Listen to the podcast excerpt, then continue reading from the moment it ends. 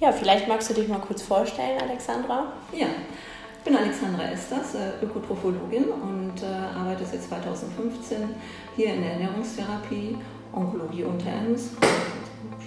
Ähm, und ähm, habe hauptsächlich mit mangelernährten Patienten zu tun, die an äh, Darmkrebs, äh, Pankreaskrebs und ähm, Hals-Nasen-Ohrenkrebs leiden und ähm, durch die Behinderung in der Nahrungsaufnahme äh, mangelernährt wurden im Verlauf. Mhm. Okay. Und ähm, welchen onkologischen Patienten empfiehlst du eine Ernährungsberatung oder woran erkennt jetzt zum Beispiel ein onkologischer Patient, der vielleicht auch bei uns in der Trainingstherapie ist, dass er da doch Unterstützung braucht? Mhm. Vor allen Dingen an einem Gewichtsverlust, den er in den letzten Monaten erlitten hat. Vielleicht durch Appetitlosigkeit, durch ähm, Geschmacksveränderungen, die durch die Therapie auftreten können ähm, und auch durch Kraftlosigkeit. Oft äh, tritt eine Mangelernährung schleichend ein und ähm, wird von dem Patienten nicht so stark wahrgenommen wie von Außenstehenden. Und wie hoch ähm, darf der Gewichtsverlust sein? Also ab wann würdest du sagen, jetzt muss derjenige auf jeden Fall betreut werden? Also man spricht so von 5 bis 10 Prozent in den letzten drei Monaten vom Ausgangsgewicht. Also da ist es ganz wichtig, dass er ähm, dem Arzt das oder auch den äh, äh, betreuenden Therapeuten das sagt und auch ausspricht und äh, entsprechend Hilfe sucht. Mhm. Also empfiehlst du den Patienten auch selber was da zu machen oder würdest du sagen, da brauchen sie auf jeden Fall ähm, einen Fachmann an ihrer Seite? Ja, auf jeden Fall. Äh, bei diesem starken Gewichtsverlust würde ich immer eine Fachkraft aufsuchen, eine ernährungstherapeutische Beraterin, ähm, die äh, speziell auf onkologische äh, Patienten oder auch onkologische Ernährungstherapie geschult ist. Das können Ökotrophologen sein, äh, Diätassistentinnen oder auch Ernährungsmediziner. Und warum ist das so wichtig, dass die Patienten während der Chemo nicht so viel Gewicht verlieren? Also was passiert dann im Körper, ja. wenn sie zu viel Gewicht verlieren? Da ist es so, dass es sein kann, dass die Chemotherapie äh, unterbrochen werden muss aufgrund äh, dieses mangelnden Zustands, wenn sie zu Kraftlosigkeit führt, kann es sein, dass die Patienten gar nicht zur Therapie erscheinen können, ja, oder auch äh, starke Müdigkeit und äh, die Therapie muss dann entsprechend unterbrochen werden oder kann gar nicht mehr stattfinden. Das wollen wir mit der Ernährungstherapie auch verhindern, dass ähm, die Therapie unterbrochen wird oder auch nur angepasst werden muss mhm. bezüglich äh, der ähm, Körperoberfläche, die ähm, dann sinkt.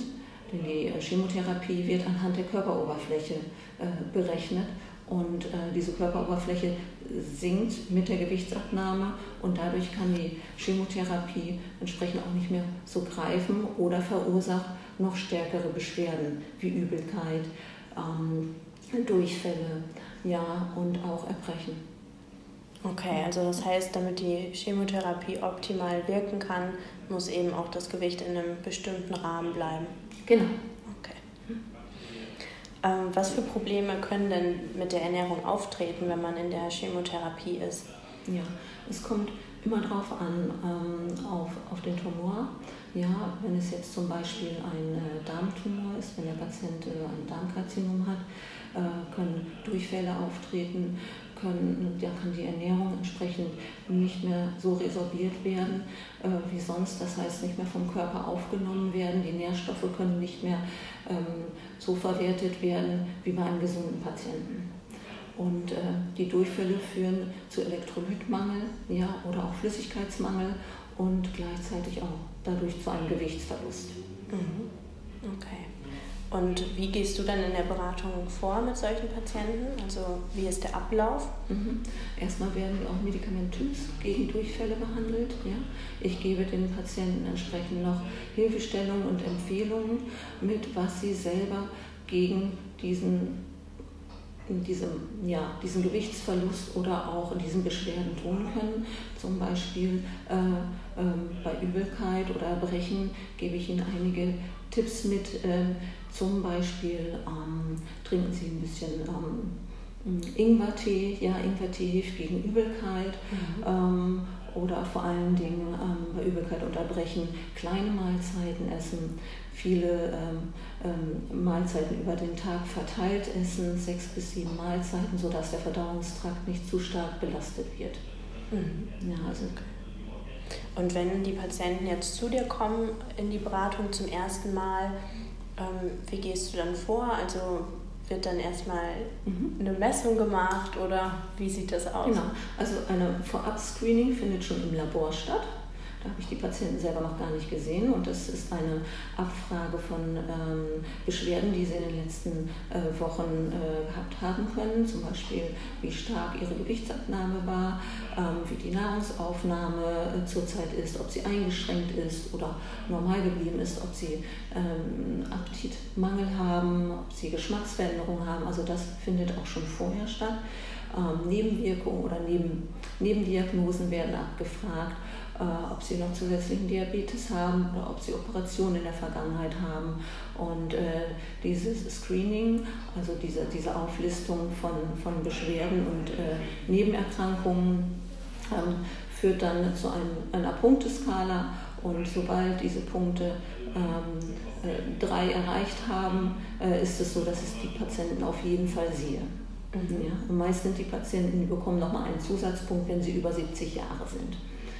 Und äh, sobald ich sie das erste Mal äh, im Gespräch äh, ähm, hier empfange, ähm, wird dann entsprechend äh, nochmal von mir abgefragt, ähm, wie viel die Patienten essen können. Das mache ich auch gerne immer im Zusammenhang mit einem Verzehrsprotokoll, was die Patienten für drei Tage führen.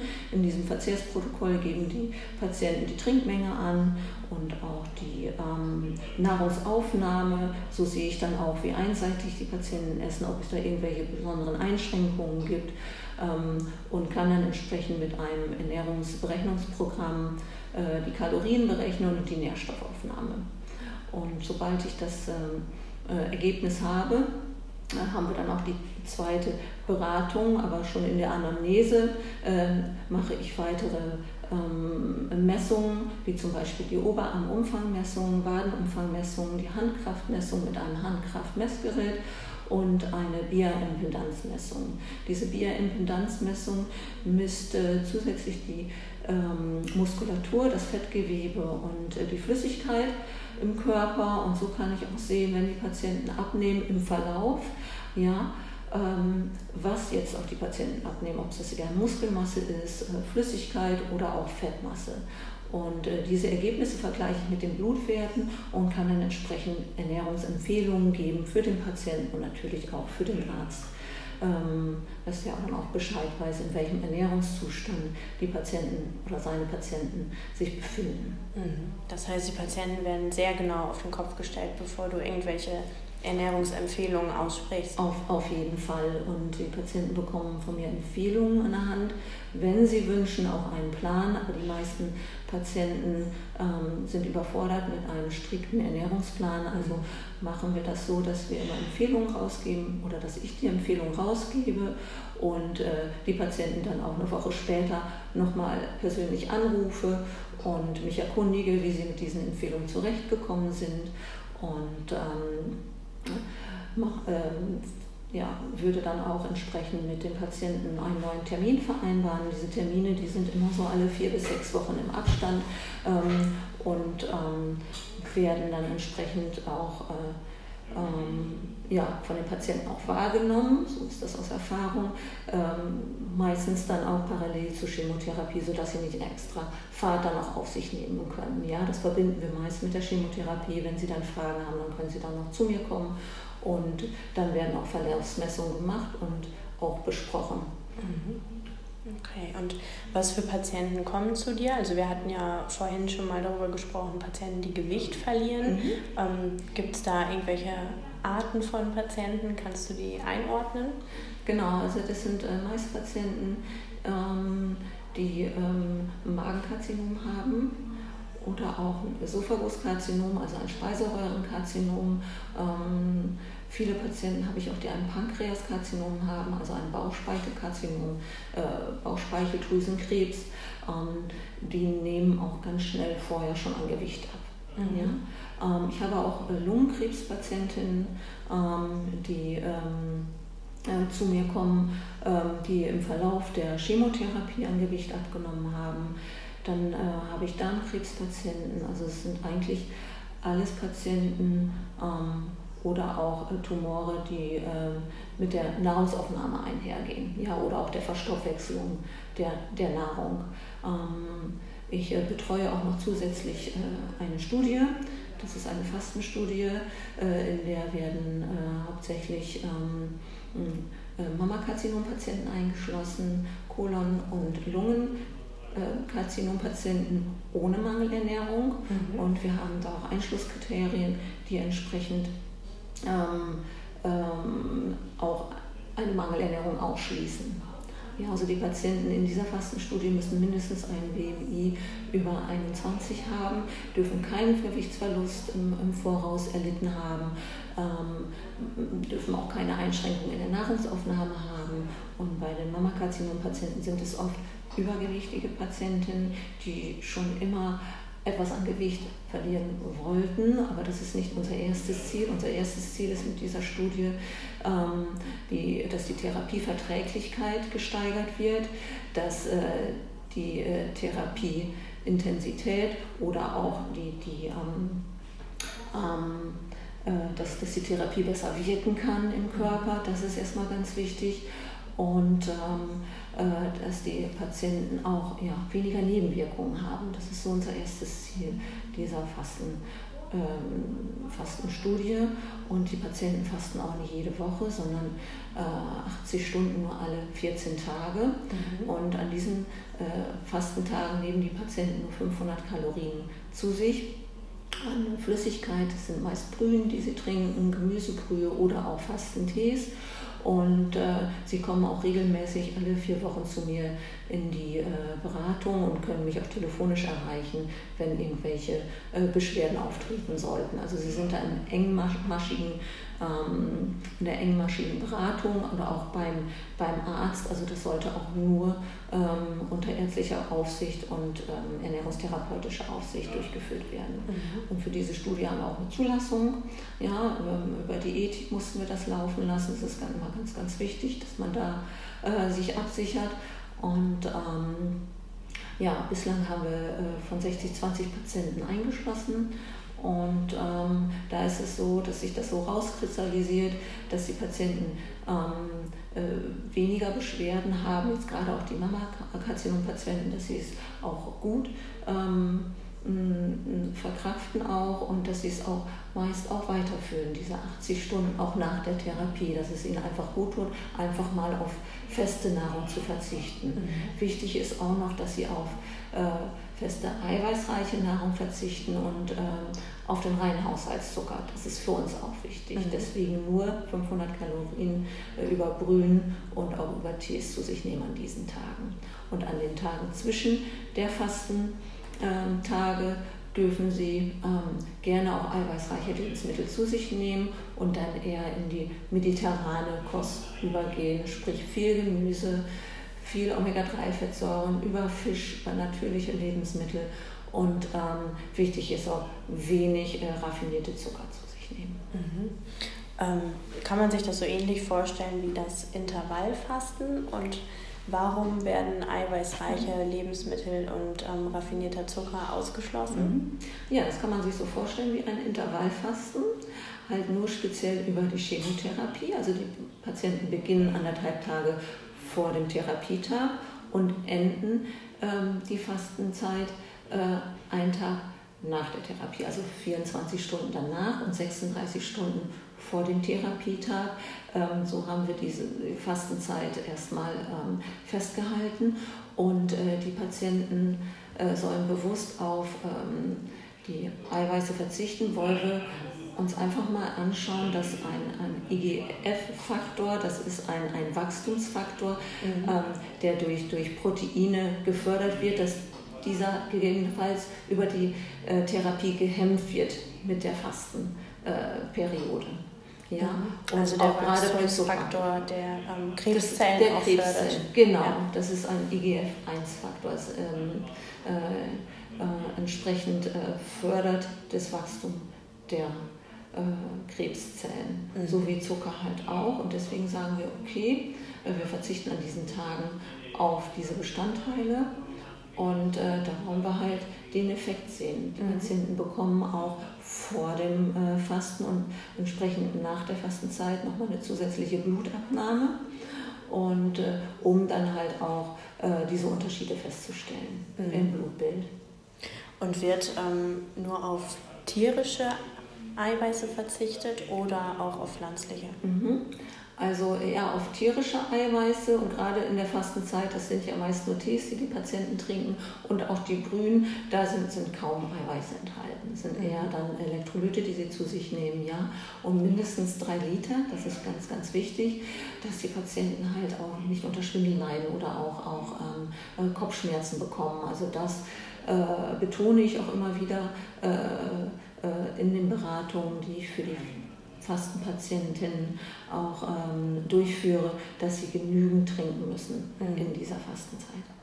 Also Ziel dieser Fastenstudie ist zum einen, dass die Chemotherapie verträglicher ist und mhm, weniger Nebenwirkungen genau. mhm. auftreten und ja. dass sie auch besser, besser ankommt, wirkt. besser mhm. wirkt. Ja. Genau, genau. Man kann sich das so vorstellen, dass die Krebszellen äh, gerade in dieser Fastenzeit ähm, ähm, ähm, ja, sehr aktiv werden, dass sie ja Hunger bekommen mhm. und die gesunden Zellen legen sich von der Natur her aus schlafen.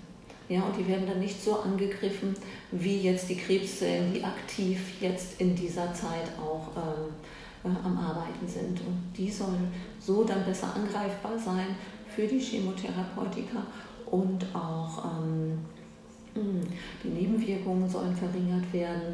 Äh, die Wirkung an sich soll besser werden. Und ähm, ja, dass die Patienten ist für uns wichtig, dass die Patienten besser durch die Chemotherapie kommen mit einem besseren Allgemeinzustand. Also es gibt noch Plätze. 20 ja. habt ihr aktuell mhm. eingeschlossen und 40 fehlen euch also noch. Genau. Das heißt, ähm, Patientinnen mit Mammakarzinom können sich bei euch melden und du bestimmst dann, ob sie eingeschlossen werden können oder nicht? Ja, der Arzt macht das. Ah, ja, der Arzt okay. äh, schließt die Patientin ein. Also es ist ja hier intern die Studie, die wir hier durchführen. Also es sollten auch äh, Patientinnen und Patienten sein aus der Onkologie und der EMS, mhm. die dann auch ähm, der Arzt entsprechend ähm, ähm, diese Fastentherapie empfiehlt. Mhm. Ja? Und die müssen natürlich auch die ähm, Einschlusskriterien auch erfüllen, die wir dafür haben. Und habt ihr schon ein Zwischenfazit von den 20 Patienten? Also das Patienten, oder? Genau, also die Patienten, die füllen natürlich auch regelmäßig Fragebögen aus. Diese Fragebögen zielen auf äh, Verträglichkeit der Chemotherapie ab, auf Nebenwirkungen auch nochmal. Das wird so im äh, Multiple-Choice-Verfahren abgefragt, ob dann zum Beispiel die ähm, ähm, äh, ob, ob, Kopfschmerzen aufgetreten sind oder ob ähm, ähm Schwindel oder auch ähm, ähm, wie der Alltag äh, für, ähm, entsprechend wie der Alltag oder auch wie die Umstände im Alltag auch äh, zu bewältigen waren, ja während der Fastentherapie. Äh, oft ist es ja so, dass es klinische Studien gibt, in denen ganz andere Voraussetzungen äh, herrschen. Da sind die Patienten wirklich nur in, im Klinikum und haben ähm, soweit überhaupt keinen Kontakt jetzt äh, zur äh, äh, zur Familie und wir versuchen auch nochmal im familiären Kontext zu schauen, im ambulanten Bereich, ja, wie kommen die Patienten mit, diesem, äh, mit dieser Art Fasten über die Therapie klar. Mhm. Ja?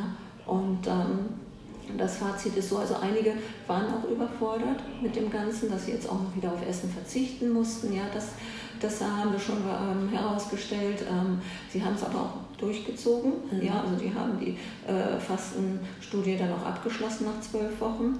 Und ähm, einige äh, ist es sehr schwer gefallen, einigen auf äh, Nahrung zu verzichten. Gerade am, am Tisch mit der Familie, wenn sie gemeinsam Mittag essen, ja, ist es natürlich auch ähm, ja, ganz schöne Überwindung, mhm. ja, äh, dann nur die Brühe zu trinken. Und äh, andere Patienten sind halt auch so überrascht davon, dass es ihnen so gut geht, äh, während der Therapie, dass sie es einfach auch in ihrem Alltag, auch nach der Therapie, weiter fortführen wollen, weil sie halt vielleicht äh, noch äh, stark übergewichtig sind und äh, entsprechend noch leicht an Gewicht verlieren. Aber das ist ja nicht unser erstes Ziel gewesen. Mhm.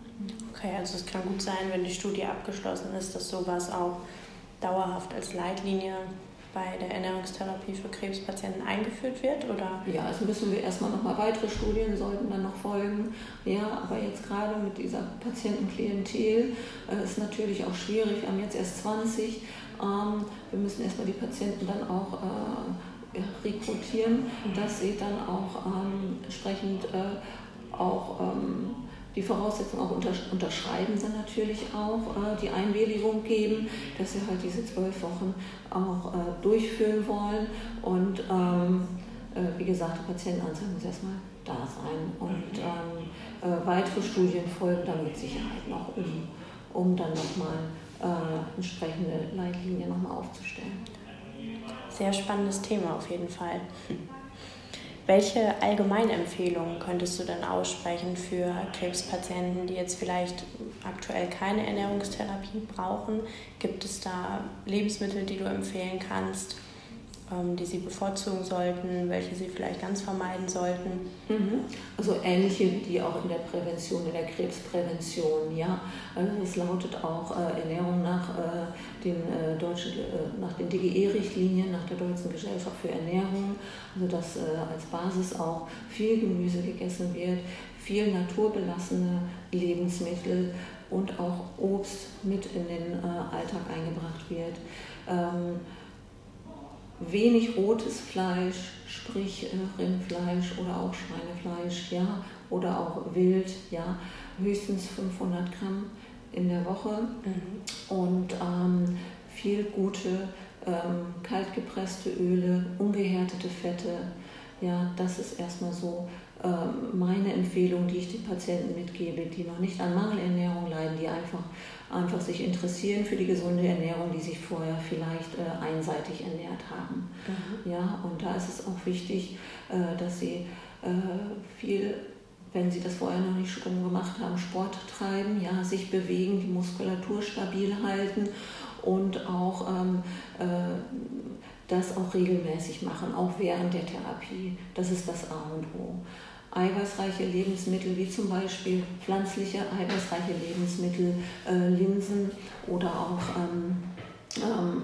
äh, Hülsenfrüchte allgemein ähm, kann man regelmäßig essen und natürlich auch die tierischen Eiweiße wie mageres, helles Fleisch wie Hähnchen oder auch Fisch sollten regelmäßig auf dem Speiseplan stehen. Mhm.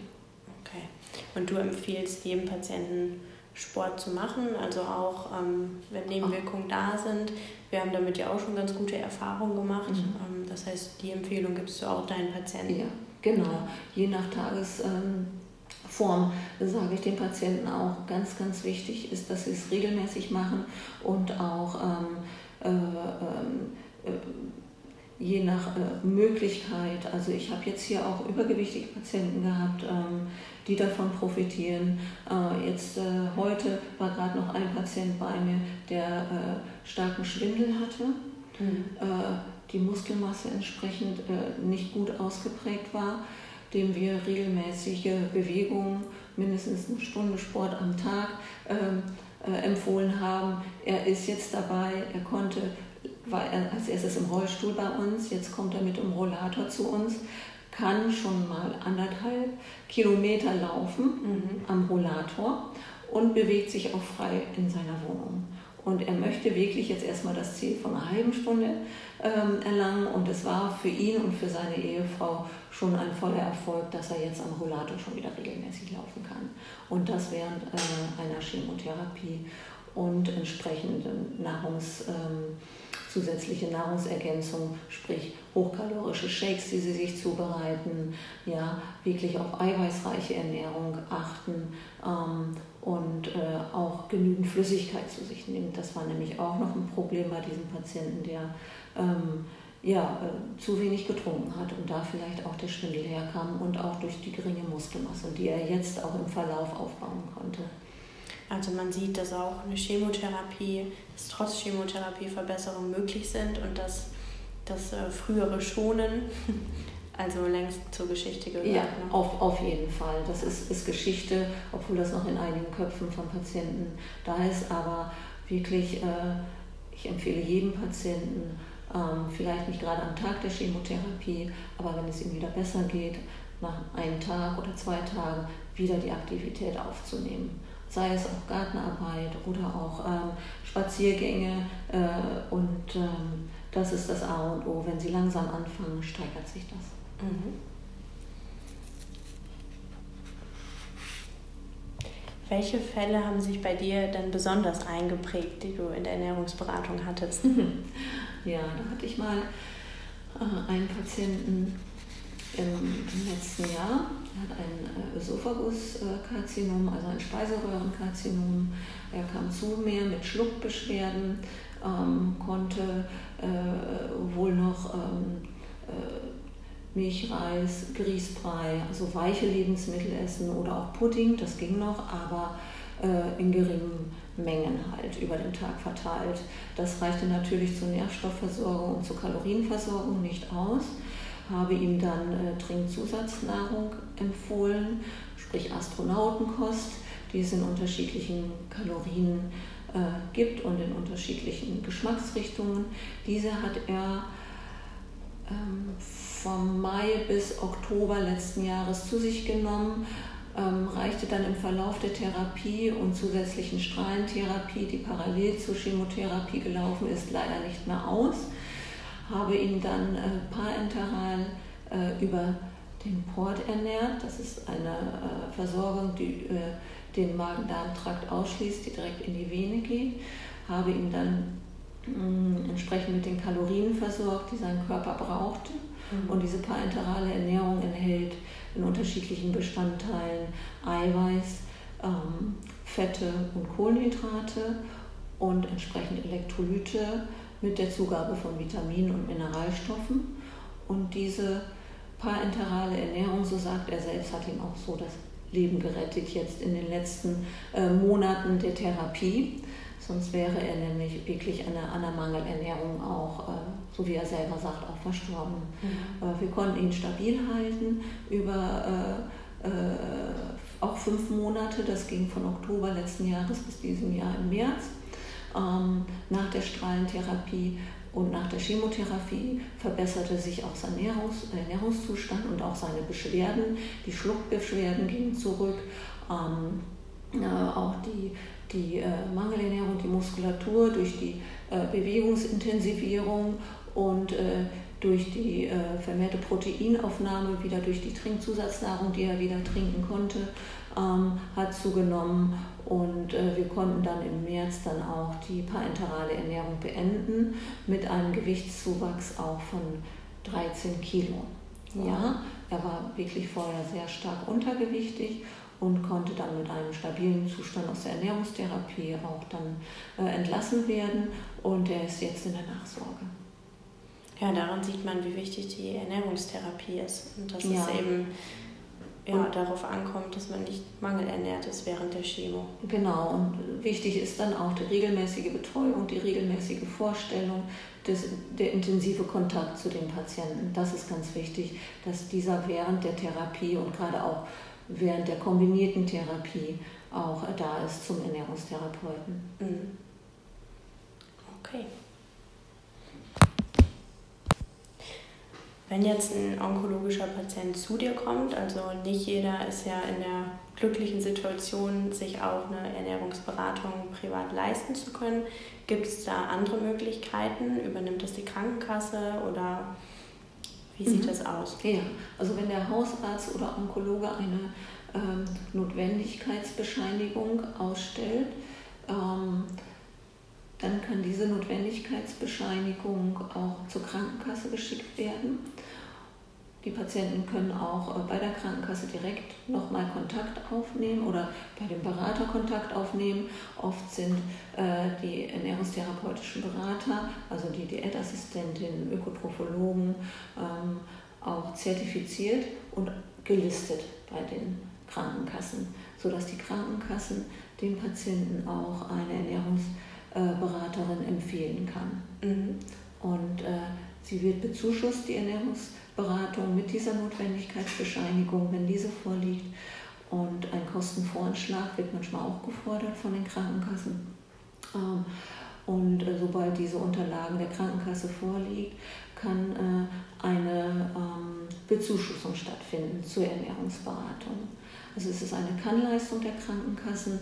Ähm, die Krankenkassen bezuschussen die ernährungstherapeutische Beratung sehr, sehr unterschiedlich. Da muss äh, jeder Patient sich bei seiner Krankenkasse erkundigen. Mhm. Okay.